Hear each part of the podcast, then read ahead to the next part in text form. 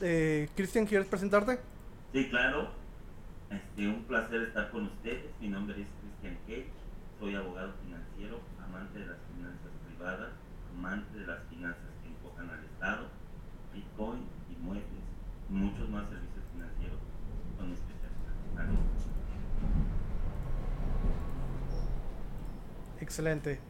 Bueno, uh, para lo que, los que nos están escuchando, de nuevo vamos a empezar a, hablando sobre eh, temas en general, algunas cosas que quiero que sepan más o menos Artemio y Cristian para que uh, sepan cómo está la cosa. La idea es empezar eh, los episodios con algo así como noticias o cosas interesantes que a lo mejor vagamente les interesen.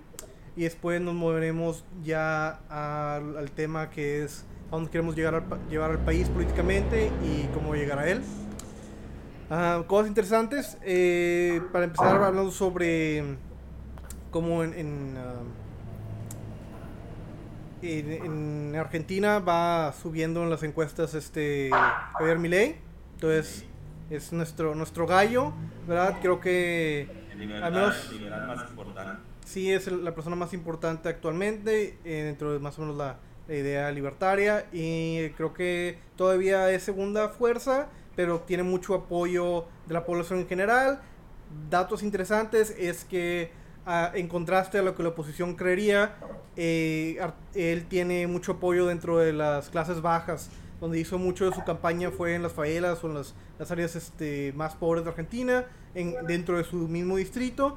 Y la gente se sorprendió que la gente resonó con esta idea de propiedad privada, de, de un, un candidato por empresa en las clases bajas y hay gente que, o sea, lo, lo chistoso es que se, lo, los medios de izquierda se sorprenden cuando hablan con gente pobre que les dice yo soy laborista eh, y trabajo de sol a sol y yo estoy con mi ley porque es un economista inteligente que creo que va a cambiar las cosas. Gente pues que no, no cuenta con el perfil eh, que los izquierdistas quieren uh, uh, hacer creer que son, son los libertarios, ¿verdad? Que es pura gente clase alta, ¿verdad? Con propiedades en varias partes. Y um, eso ha, ha, ha, cambiado mucho la percepción acerca de ello. Y la razón por la cual es el, la persona más importante del movimiento, es verdad, porque habla, ha abierto las puertas a la vialidad del resto de los partidos y movimientos de, de poder concursar políticamente y ser tomados en serios y dentro de la esfera ideológica. Muy pocas veces se ha tenido este, este esta lucha de fuerzas políticas tan grande. Eh, recordemos que, por ejemplo, el Partido Libertario Americano nunca ha superado el 3 o 4%. Eh, últimamente con... Fue Gary Johnson, creo que tuvo el 3, pero luego le siguió una señora cuyo nombre no recuerdo. Y ella creo que tuvo el 4. Pero de nuevo, nada que ver con Milley que del 22 al 44% de aprobación general de la población algo así más o menos tengo entendido que está la cosa. De nuevo, sigue siendo segunda fuerza, todavía falta, tipo las, las encuestas son una cosa diferente a la realidad, pero nada más manteniéndose en mente. Eh, otro tema interesante es ver cómo se está aliando él y parte del movimiento con grupos de derecha uh, para intentar llegar al poder, no nada más en su sector, pero en general en la comunidad libertaria se estaba viendo más ese camino. Uh, una cosa que a mí me pareció muy interesante que creo que ya mencioné con Artemio hace, hace tiempo, es que en Estados Unidos hay un grupo radical dentro del Partido Libertario que se llama el Mises Caucus. Entonces el Mises Caucus es un grupo de personas que tomaron control del Partido Libertario para tener un mensaje más libertario aún, porque estaban desatisfechos con el status quo, gente como Gary Johnson y su, um, su segundo al mando, que era básicamente un demócrata, y que pues tenían un, un, una retórica muy blanda y quieren algo más fuerte. Uh, cosas interesantes es primeros que vienen con una energía muy chida, veo los videos y me apasiona y son más capitalistas, uh, son pragmáticos, de en, el, contraste está, el contraste está ahí, ¿verdad? Muy, muy interesante como retóricamente. Pero, por ejemplo, las cosas más interesantes son que, que quitaron de la plataforma el tema del aborto.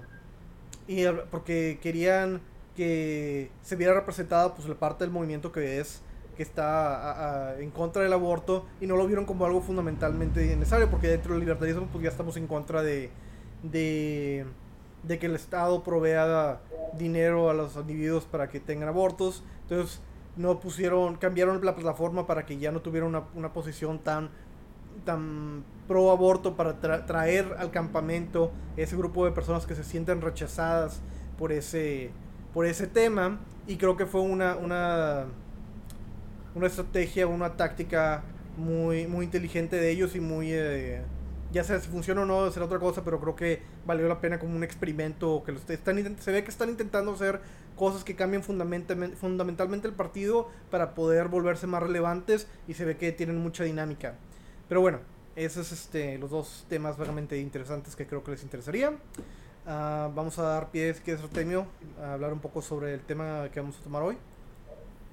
¿Qué tal? Bueno, pues ya que toques el tema de, de ley y, y, ese acercamiento que ha tenido con, con, los sectores más pobres de la sociedad allá en, en Argentina, nosotros en Lideremos México hemos estudiado, incluso ya habíamos llegado a esas conclusiones este, antes de, de mi ley y vimos que a mi ley le, le comenzó a funcionar porque nosotros sabemos que, que, o pensamos, contrario a los libertarios, pensamos que los pobres o el sector más pobre de la sociedad no es una sociedad abierta naturalmente al socialismo, al contrario, es una sociedad abierta naturalmente hacia el capitalismo. De hecho, yo a ese sector eh, les llamo los capitalistas naturales.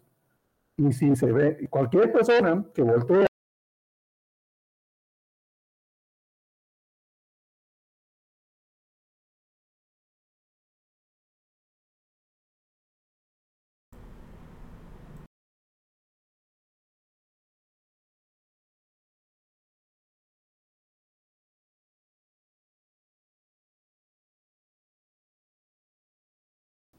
también ofrece el gobierno, pero que los, la gente más pobre dice, no, yo ya estoy cansada de que no me hagan caso, por ejemplo, en el IMSS. Y la gente más pobre, en donde hay más negocios mal llamados, mal llamados informales, ¿sí? donde la gente es más independiente, más independiente que, que la clase media, la clase media está muy acomodada en los corporativos, en los grandes corporativos, o en los grandes estatales del gobierno, ahí está acomodada la clase media mexicana. Pero la, la gente más pobre ellos salen todos los días a, este, a joderse el lomo para perseguir la chuleta, para perseguir el pan que van a llevar al, a, la noche a sus casas, a, sus familias, ¿sí? y mucha de esa gente es gente independiente, que ahorra.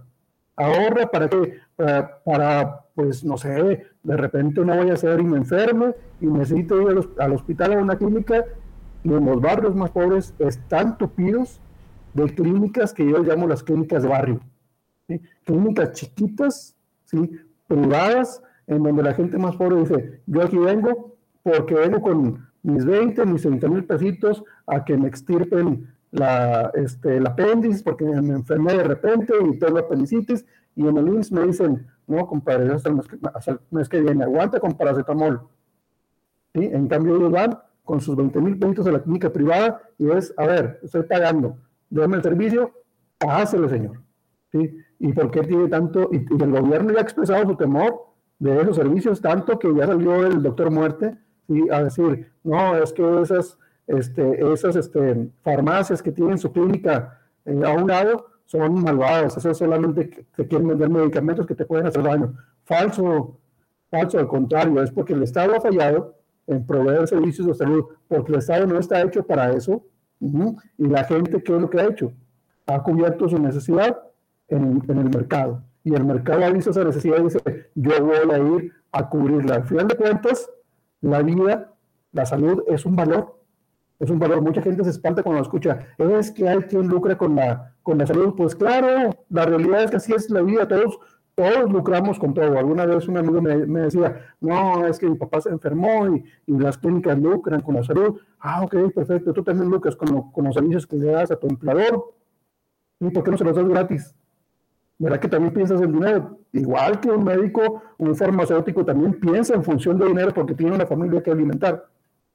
¿Y ¿Qué pecado hay detrás de eso? Absolutamente ninguno. Entonces, mi ley, al enfocarse a ese sector, naturalmente capitalista, porque dice, yo ahorro, tengo que ahorrar, porque aquí no hay ningún gobierno que, que, me, que me sostenga, que me mantenga.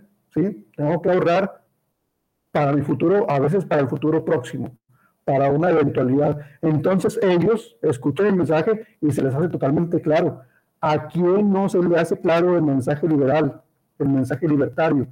A la clase media, que es la clase que ha sido adoctrinada, a los que van a la primaria, a la secundaria, a la preparatoria, a las universidades públicas, y escuchan 20 años de adoctrinamiento. Por eso a ellos jamás los vas a convencer. ¿sí? Y a veces el libertario liberal hace esfuerzos por decir, es que no me hacen caso, es que no me entienden. Pues claro, quieres que te escuchen los que están enchichados con el PRI, con el PAN, con el PRD, con Morena, con el Verde. Esos güeyes jamás te van a escuchar.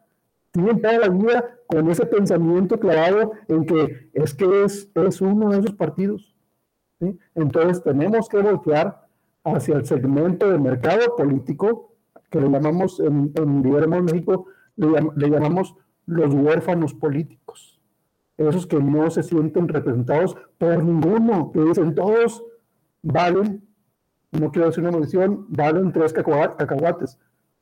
No se sienten representados, son huérfanos políticos, son una mayoría silenciosa. Las que si les llevas con un mensaje pegador, van a decir, oye, jamás en toda mi vida había escuchado un mensaje como el tuyo. ¿Dónde apoyo? ¿Sí? A lo mejor soy jodido, soy pobre, porque así estamos en este país. Pero mínimo a hacer la, este, las pláticas vecinales. Mínimo te ayudo a juntar vecinos. ¿Sí? ¿Qué quieres? Te junto los vecinos para que vengas y, y des una plática. Ah, no, los libertarios, los liberales, queremos que, alguien nos financie un auditorio o, que nos inviten a una universidad. No, eso no va a suceder. Porque las universidades, hasta las privadas, si dicen, no, compadre, aquí no podemos hablar de política porque me quitan el changarro, se enojan de arriba. Entonces, no, ya dejémonos de fregaderas y vayamos a los barrios, así como mi ley, vayámonos a los barrios, que la gente nos ayude a organizar, a organizar reuniones vecinales y en la plaza o en la calle. Ahí demos la plática a 10, 20, 30, 40. ¿sí? típicamente las revoluciones las ganan las minorías. Nosotros, pues yo, los liberales no somos revolucionarios. En nuestro caso, nosotros nos decimos a, nosotros mismos devolucionarios, porque la idea es devolver el poder hacia los ciudadanos. Entonces, hagamos esas pláticas devolucionarias, hablemos con los más pobres, démonos a conocer, y estoy seguro, así como lo platicaste, Marcelo, que mi ley tuvo éxito en esas clases sociales, los liberales o los libertarios vamos a tener éxito en México con esas clases, se los aseguro. Bien, este, Artemio, gran parte de lo que tú comentas me gusta, pero hay algunas partes de tus discursos que me suenan ligeramente de corte popular. voy a empezar con algunos. Aquí, aquí ¿qué tal me escuchan? Artemio, ¿me escuchas bien? Porque sí. gran parte del contenido que has dicho me encanta esta parte que tú dices sustancialmente de que debe la gente de recobrar su poder, estoy completamente de acuerdo contigo.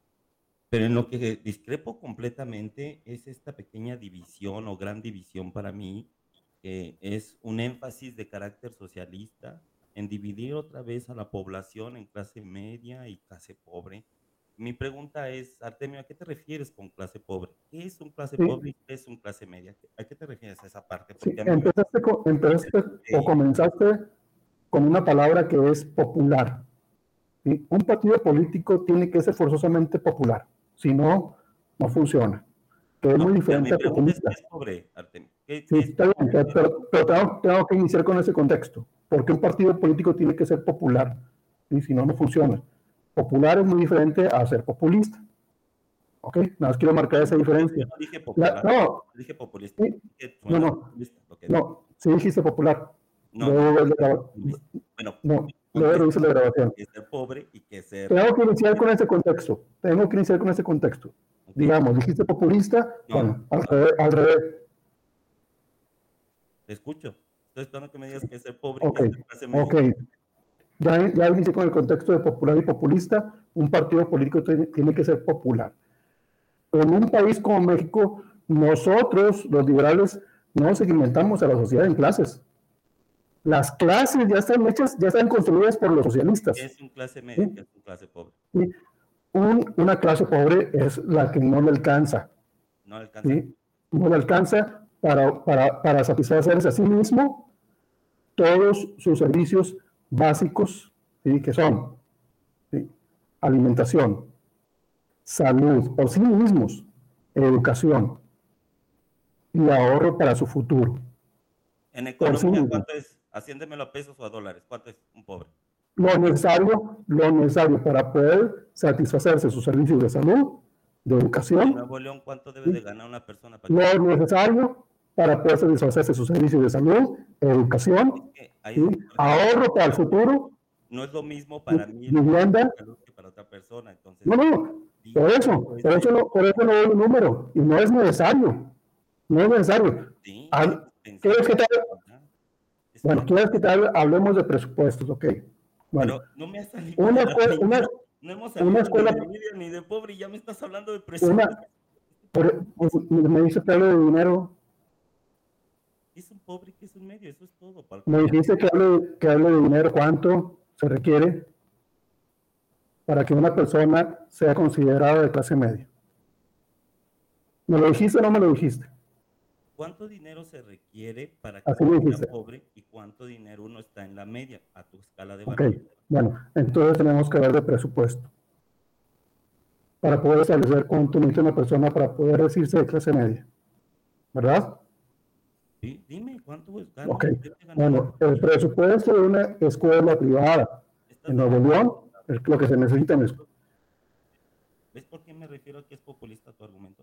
Porque no me estás dando la textura exacta de cuánto debe de ganar una persona para que se considere en clase media y cuánto en clase pobre y cuánto es lo que le sigue rica. Es que ese tipo de discurso que ustedes argumentan es lo que parte a la sociedad y lo que genera envidia. Esa parte de que una persona... A ver, las sociedades ya están divididas por el socialismo. Sí, ya están separadas. Socialista. Ya están separadas. Eso es socialista. es que ya están separadas. Es como el transporte urbano en la Ciudad de México donde pusieron de color rosa para las mujeres y, el resto para los hombres. Los socialistas ya hicieron esa separación. Mira, mi estimado. Si, hablo ahora de esa separación, me dices que soy populista. La separación ya existe. El argumento es populista, porque primero no. La, separación ya existe. el valor. Y, y, tercera, pues la verdad, honestamente, no. A ver, la separación ya existe. ¿O no existe? Eh, ¿No existen pobres y ricos? ¿No existen qué? Pregunta, ¿existen pobres y ricos o no existen? A ver, pero no te ¿Existe gente beneficiada por el Estado o no existe? ¿Existe gente perjudicada por el Estado o no existe? Es que eso es lo ¿Existe que, o no existe, Cristian? Lo que quiero que tú prendas. ¿Existe o no existe, Cristian? Lo que quiero que tú prendas es Existe. No, no, no. No. ¿Existe o no existe gente beneficiada por el Estado, ricos y pobres? Mira, esto, ricos y pobres. ¿Existe o no existe? Nada más no digas que eres liberal porque suena socialista y populista. Eso es todo. Tranquilo. Marcelo. Yo tranquilamente. Marcelo. Que es un pobre. Cristian, Cristian, no deja hablar, Marcelo. Palabras. Artemio, tú las metiste. Sí, sí, sí. Si digo tres palabras y Cristian me señala como populista, sí. y no me deja salir en tres palabras. Punto. No sabes qué es un pobre, no sabes qué es un medio, no sabes qué es un rico y tú lo metiste como un socialista. No es liberal, es socialista. Sí, o sea, y yo fui según Cristian no existe la gente pobre, Marcelo. No existe la gente rica. ¿De qué hablas? ¿Cuándo dije eso? Yo te estoy preguntando a ti en tus escala de valores que los determines en este momento y eres incapaz y estás divagando, populista. Marcelo, me voy a tener que salir de la, de, la charla porque no, no, no, con Cristian no, no se puede hablar quieres? O sea, no, es que mira, eso es lo que yo quiero que entiendas. Si digo tres palabras, si digo tres palabras, pero no digo la palabra, si digo la palabra pobre y él ya me dice que soy populista, lo siento. Me tengo que salir. No te escucho, Marcelo. No, no, no, no, ya lo siento mucho, Marcelo. Me voy a salir. Dije, pobre y Cristian dice que soy populista. ¿Sí? Para Cristian no existen los pobres, no existen los ricos, no existe un Estado que divide, un Estado socialista que divide la sociedad, no existe. ¿sí? Que sí existe ese Estado que divide la sociedad, y las divisiones existen porque el Estado socialista ya lo hizo. que yo hable de que existen esas clases sociales porque el Estado las creó, no me hace populista y no me hace socialista.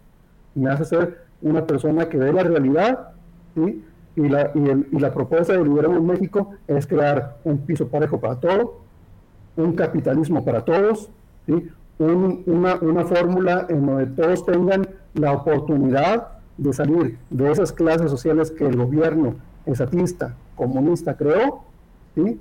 y si eso, según Cristian, me hace populista, I'm sorry, ¿sí? me tengo que salir. Muchas gracias, Mateo. Si quieres salirte delante. no sabía que eran tan frágiles, Marcelo. En serio que se vio bien fragilarte. Bueno, mira, es lo que les digo, Marce. Mira, este, este, tipo de ataque que yo hice es un ataque que hacemos muchísimo los chicos de aquí. Estamos especializados en impedir que avancen las ideas libertarias y las liberales también, que no sean de izquierda. Entonces, este tipo de preguntas que le hice a Artemio son de las que todos los días se plantean aquí en Ciudad Universitaria a los que tratan de expresar ideas de Y a mí lo que me preocupa, en este caso Artemio, Artemio tiene una, una, una postura noble, ¿sale? Yo, yo compagino con el 90% de sus ideas, pero ese 3% con el cual me causa un poquito de crisis, que no, no me acuerdo, que no encuadramos, es del que yo me agarro en posición socialista. Y con unas cuantas palabras doblamos a los libertarios así. Él se retiró, él se dobló, y él es los que lo representan. ¿A dónde voy con esto, Marcelo? estamos jodidos. Así. Así de simple, Marce. Porque a él lo reventé con tres minutos de socialismo. ¿eh? Nada más me puse en modalidad socialista y lo acabé. Y así hay muchos y gente que maneja mejor que yo la retórica y la condición. Nos vamos a encontrar. Y a mí lo que me preocupa es que pues nos retiremos de la pantalla. Yo todavía le dije, me voy a guardar silencio, se retiró, o sea, lo que voy que quería ir hoy, Marcelo, que siento que el movimiento liberal o el libertario carece de huevos en estos momentos para sostener nuestras ideas. Ese es el problema que tenemos ahorita, Marcelo. Pero te escucho, creo que se me pasó la mano. Sí, creo que te pasaste un poco. Sí, no voy a pedir disculpas, pero, pero también disculpas tal vez por mi modulación socialista, pero también este, pues, e, e, el mercado manda y pues, él no sirve para representar al menos para este instante. escucho, Marce. Sí, creo que es una pena que se haya retirado Artemio, pero pues es, es su decisión. Y um, sí, creo que te pasaste la mano, hay que, hay que disculparnos después de esto para que no haya, no haya pedos. Um, creo que... A ver con él, te mandó un mensaje. Um, sí, Cristian, te pasaste de lanza. Es decir, es hijo de su puta madre chilango. chilango socialista.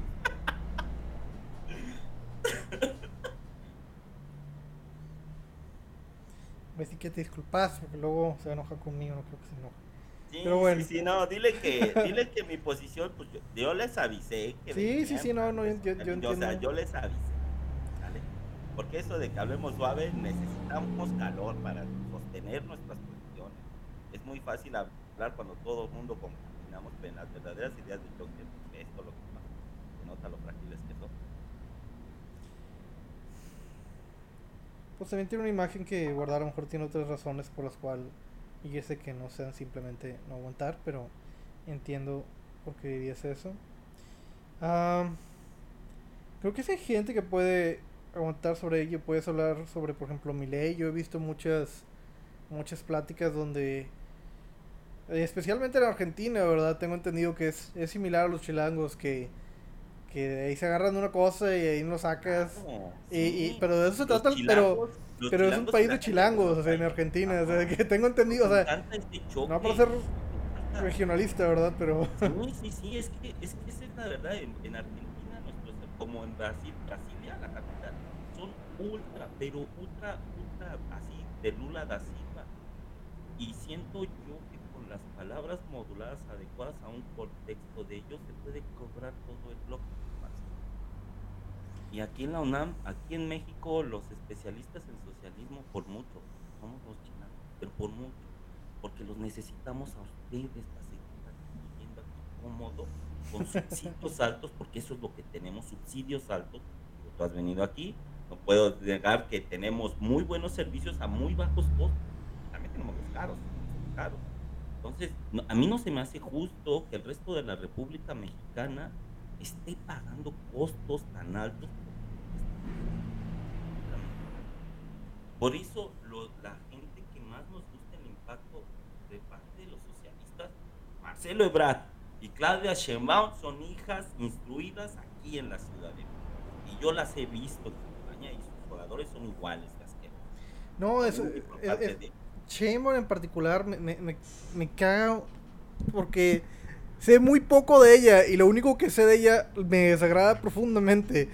Está recordando las marchas feministas donde decía, o sea, abiertamente o estaban de que quemando cosas, era, un, escándalo y ella decía, no vamos a entrar en provocaciones y, y, básicamente aplicar la ley. Es como la gente que tiene negocios ahí, que, o sea, se va a hacer del se va a cruzar las manos y va a dejar que destruyan porque el gobierno simplemente va a negar darles la seguridad. O sea, ¿a qué demonios se refiere con no vamos a creer en provocaciones de aplicar la ley? O sea, cuando... Y, claramente la, la, idea que ella tenía es... todo, todo radica, y como lo estaba diciendo en una... En un video anterior, en que cada vez que hay una marcha feminista, ponen a mujeres policías para controlar el, asunto, para que el Estado se vea como, como el que es agredido. Y, y, dejan que prendan las cosas en llamas para que puedan decirse, oh por Dios, mira lo que están haciendo. No hay nada que pudiéramos haber hecho nosotros con toda nuestra organización. O sea, algo recurrente, esa cosa. O sea, que todos los años exactamente el mismo procedimiento de gente destruyendo propiedad privada, quemando la puerta de entrada. O sea, hace dos años eran chairos con, con un pedazo de madera que, que derrumbaron la puerta o algo así, la quemaron. El anterior fue que la quemaron. O sea, ya saben que para eso van. O sea, ya, ya se sabe la historia. Y ya saben controlar los medios para que puedan poner a, a, las. creo que se llaman Ateneas o algo así. A, a, las, a las policías. Para que las, las agredan las feministas y, y pueda la gente decir no, y eso es malas, es que, pues sí, pero pues también el Estado es claramente culpable aquí. Sí, sí, más. De hecho, hay mucha simulación aquí, hay mucha simulación en la cual agarran un pequeño grupo, un pequeño batallón, y a ese se separan y les dan rosas, y los graban y los suben a YouTube dándole las feministas rosas a los policías. Pero es son cinco o seis mujeres que llevan rosas, y, y el resto son un desmadre completo. Y pobrecito del viejito, porque son muy valientes contra los varones viejitos que se atraviesen en su camino porque me les dan una madriza. Y la verdad, Marce, eh, yo lo que quiero ir con todo esto es que pues este, el chilango va a defender necesariamente, Marce, porque somos los más. Donde más hay mexicanos es en la Ciudad de México. Y vamos a defender este asqueroso derecho de saquear de la República lo que haya que saquear tengamos costos aquí. De todo, hasta de drogas, más porque es el lugar más barato para comprar drogas en toda la República Mexicana, la Ciudad de México. La Ciudad de México. O sea, solo aquí puedes conseguir cocaína de Colombia, la rosa, que le llaman la, colombiana. O sea, nosotros la podemos probar tranquilamente en 20, en 40 dólares. Y en ninguna parte de la República tienes esos precios. Hasta en las drogas tenemos en todo le ganamos al resto de la República. Por eso aquí es, aquí es la cuna que hay que destruir. El socialismo mexicano hay que destruirlo desde la Ciudad de México. Porque aquí está la gente que ideológicamente está más preparada para dar una batalla negra, cultural, contra el resto de la República para que nosotros podamos seguir vaciando a la República Mexicana, toda esa gente trabajadora. ¿Cuánto manda Nuevo León de impuestos? Millones. ¿Cuánto manda Chiapas? Casi nada. ¿Y para qué hablo de Guerrero más? Quizás son, eso sí son injusticias y llaman los de justicia social.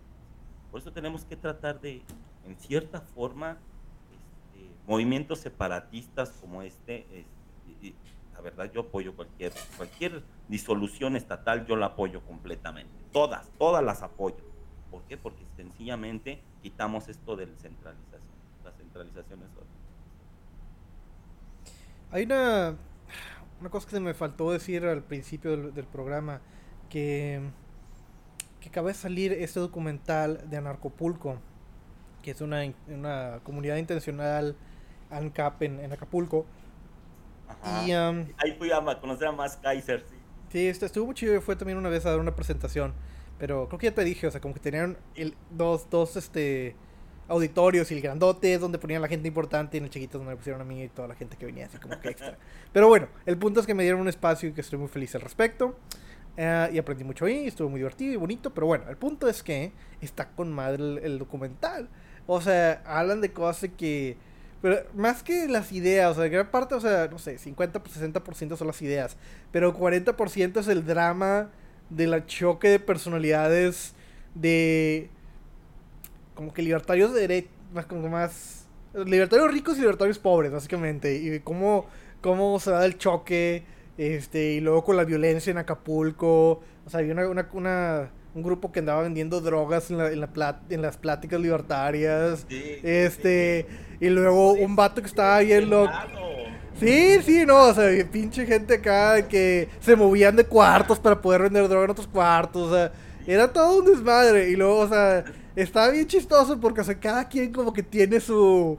Su business. Su, su, su business y su personalidad acá, algo extremista. Entonces, está que los vatos exmilitares que se meten en pedos y se, se, matan a golpes. Están de que los vatos que están, este, son de que, como que hipster vendiendo mota. Y es de que, sí, no, pues no queríamos pedos, pero pues sí, estábamos vendiendo droga con la otra gente que andaba vendiendo droga y pues se mataron a alguien y algo así, la verga. el vato rico que ve, ve cómo, cómo arde todo de su penthouse. O sea, es como que yo inicié esto y ahora está quemándose.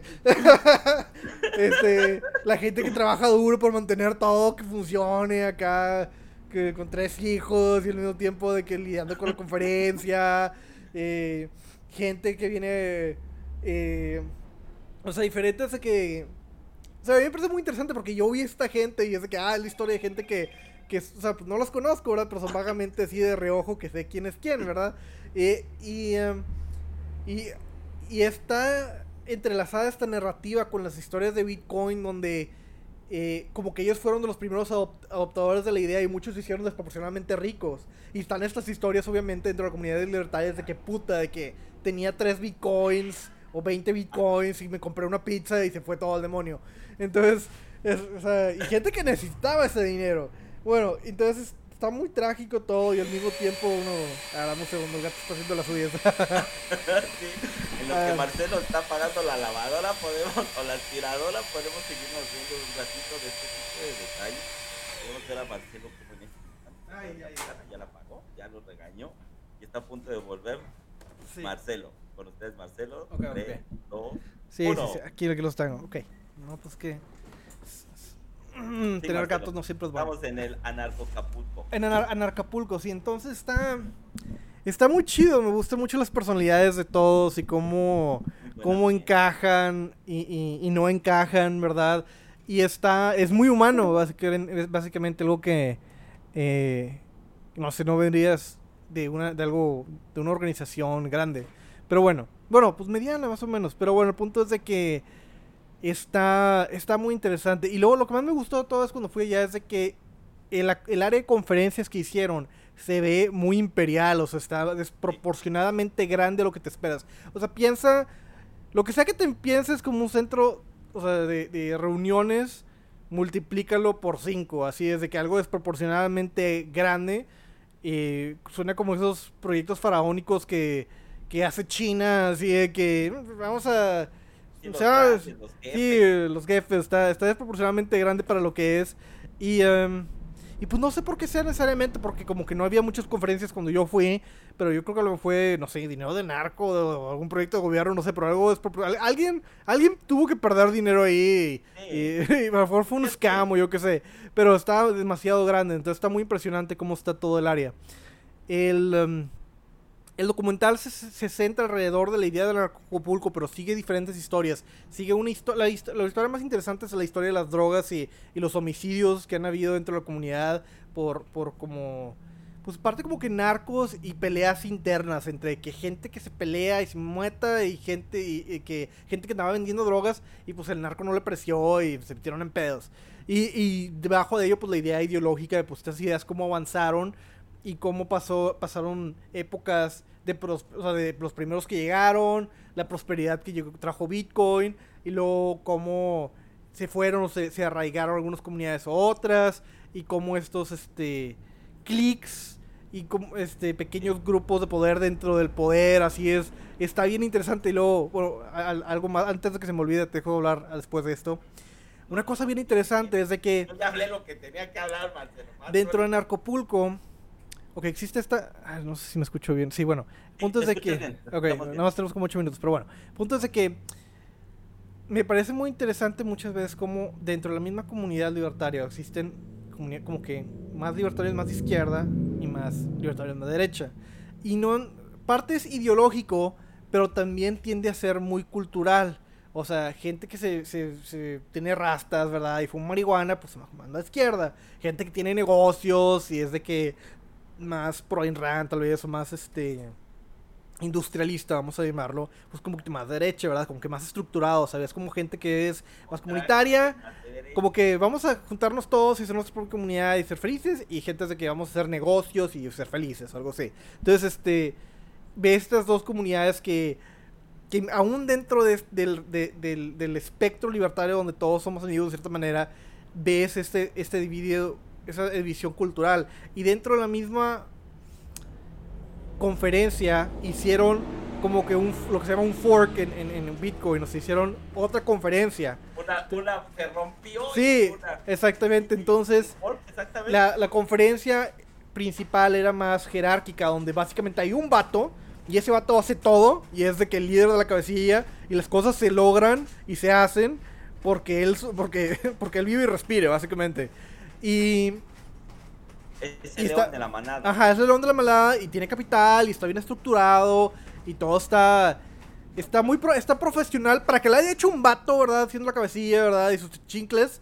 Está muy bien organizado. Bueno, habiendo dicho eso, vinieron los izquierdistas, como que la, la versión izquierdista libertaria, y dijeron, no, está muy estructurado, queremos algo más comunal. Y bueno, esas pláticas son de que, bueno, tú, tú pagas, y está interesante porque tú pagas un boleto y con ese boleto tú tienes el derecho de hacer una conferencia si tú quieres dentro de la conferencia. Pero tú la tienes que agendar y tú vas a poner el lugar y tú vas a hacer todo. Es muy orgánico todo, cómo, cómo se entremezcla dentro de este... Muy natural. Muy natural, ¿verdad? Pero, y también pues puedes ver la diferencia entre las pláticas. Una es de más Bitcoin o cosas de negocios y estos son de que cristales y, y, más de que gente de humanidades, ¿verdad? Gente, eh, pues que viste más holgadamente, ¿verdad? Gente más amor y paz, más hippie. Y, y la otra es pues gente que, ah, blockchain, este... Vamos a, hacer, vamos a ser unos millonarios con una idea de software acá. Entonces, es la, la, se ve la diferencia también cultural dentro de la misma subcultura. Entonces está muy está muy interesado ver las diferentes las diferentes tribus. Es una de las cosas que me ha gustado mucho y he hecho varios capítulos sobre ello, las, las mismas subculturas marcadas que se hacen dentro de las tribus. Y, de hecho, me parece interesante que mencione eso porque además estaba hablando con el, con el creador de Narcopulco. Ah, y, y, cuando primeramente fue...